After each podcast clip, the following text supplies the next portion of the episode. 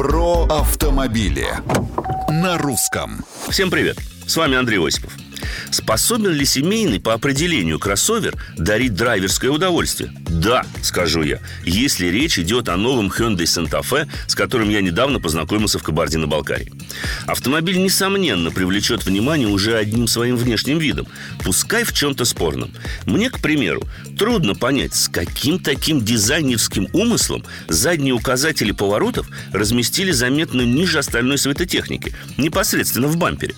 Зато внутри Санта-Фе производит впечатление. И вам даже может показаться, что с вас потребовали меньше положенного. Пластик мягкий, а кожа хороша.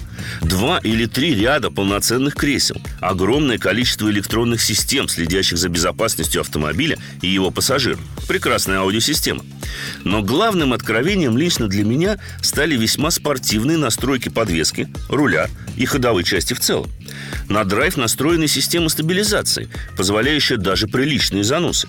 Конечно, это не самые безопасные настройки для неопытного водителя, но к такому привыкать приятно, поскольку это как раз то, что в определенных кругах принято называть удовольствием от вождения. Есть вопросы, мнения, комментарии? Пишите в соцсети Русского радио. А с вами был Андрей Осипов про автомобили на русском.